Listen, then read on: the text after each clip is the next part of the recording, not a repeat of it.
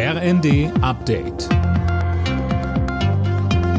Stündlich neu. Auf den Punkt informiert. Ich bin Gisa Weber. Guten Abend.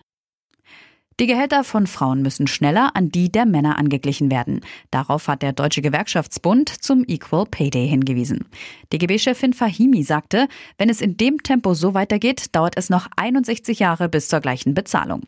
Arbeitsminister Heil nannte die Lohnlücke beschämend. Er hat ein Gesetz angekündigt, das für eine stärkere Tarifbindung in Berufen sorgen soll, die überwiegend von Frauen ausgeübt werden. Seit Beginn des russischen Angriffskriegs in der Ukraine fürchten vor allem die östlichen NATO-Länder um ihre Sicherheit. Bei seinem Besuch in Litauen hat Verteidigungsminister Pistorius versichert, dass Deutschland seine Bündnispartner nicht im Stich lässt.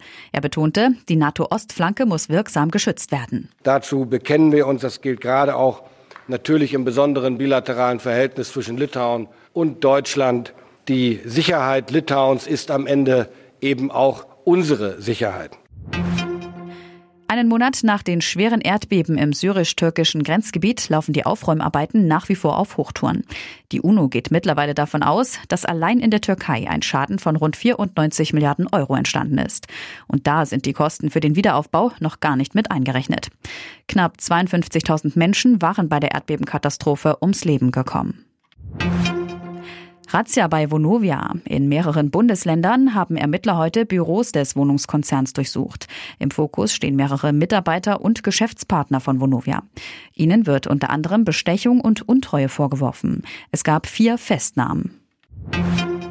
Und der BVB will in der Fußball Champions League heute den Einzug ins Viertelfinale klarmachen. Die Chancen stehen nicht schlecht. Das Endspiel im Achtelfinale gegen den FC Chelsea hatte Dortmund mit 1 zu 0 gewonnen. Anstoß in London, 21 Uhr. Alle Nachrichten auf rnd.de